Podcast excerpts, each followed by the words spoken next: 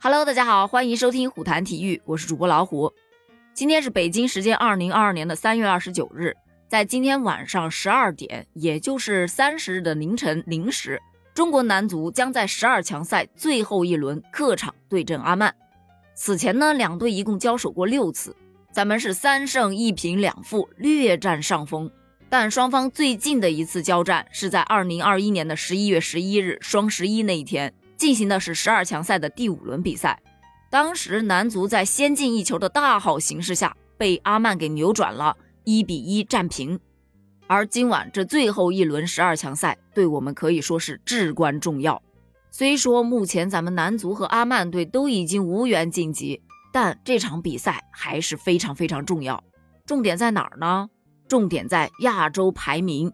因为咱们是亚洲排名第九，而阿曼是亚洲排名第十。如果说这一场比赛咱们输给了阿曼队，那么是很有可能被阿曼队给反超的。这个排名发生变化，就会直接影响到下一届世界杯预选赛的分档了。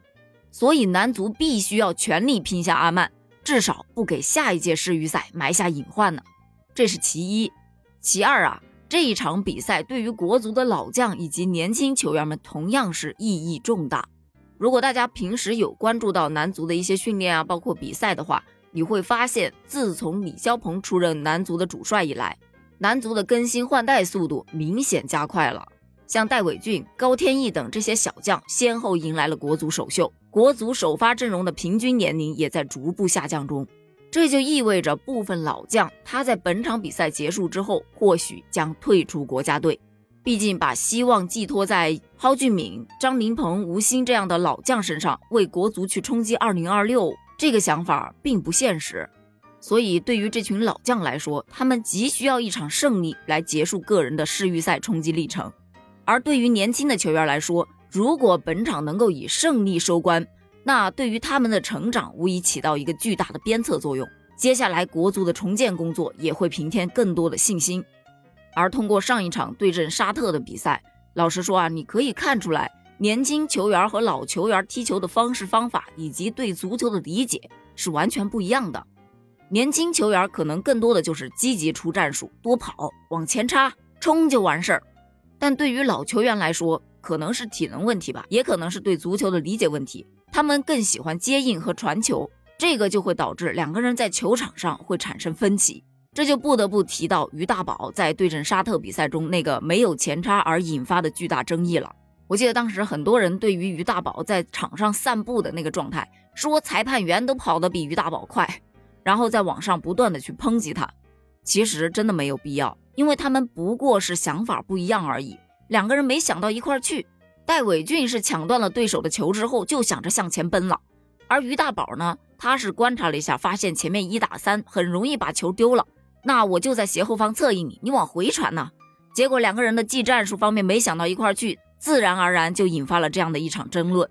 其实这个事儿本身也不值得一提，但是却也从反面印证了一个问题，因为每个球员对足球的理解不一样，踢法不一样，角色不一样。所以在场上就容易出现很多的状况。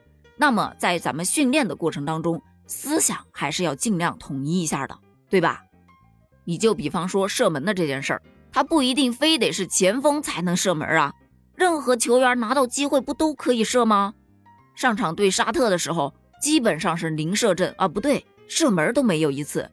那唯一战平的一分还是一个点球。所以在这一次抵达了马斯克特后的训练赛。教练组是专门持续强化了射门训练，在训练中反复强调，只要有机会就要射门，不要拖泥带水，也别局限于谁是什么位置，只要出现机会，谁都可以重炮轰门。另外，不仅仅加强了射门攻击，这前点防守也是重中之重啊。因为在首战阿曼的时候，国足丢过一次球，那是第七十五分钟防守角球的时候，注意力下降，被对手前点头球给扳平了。这个丢球和上一场咱们对阵沙特的丢球是如出一辙呀，都是前点防守没有盯住人，因此教练组就专门研究了对手带有一定特点的角球或者任意球的战术，希望不要在同一个坑上犯三次错误。虽说咱们的世界排名啊比阿曼队要高一点，但是其实这个对手还是很难缠的，毕竟他们的主帅是曾经率领咱们泰山问鼎中超冠军的伊万科维奇。他对咱们中国球员可以说是非常的熟悉。在二零一零年赛季，他率领泰山夺冠的同时，还创下了赛季胜场最多、进球最多、净胜球最多以及主场不败的记录。如今他率领的阿曼队位居分组第四，可以说已经超出预期了。而且阿曼队凭借着出色的防守反击，曾经战胜了日本队，战平了澳大利亚队。因此，咱们这场比赛确实是会很艰苦，但是我们并非没有机会去战胜他。咱们最主要的是全队上下要有一个好的心态，希望男足可以用一场胜利来告别这一次的十二强赛。虽说有的时候看球确实挺气的，但还是忍不住要给他加油呢。你觉得呢？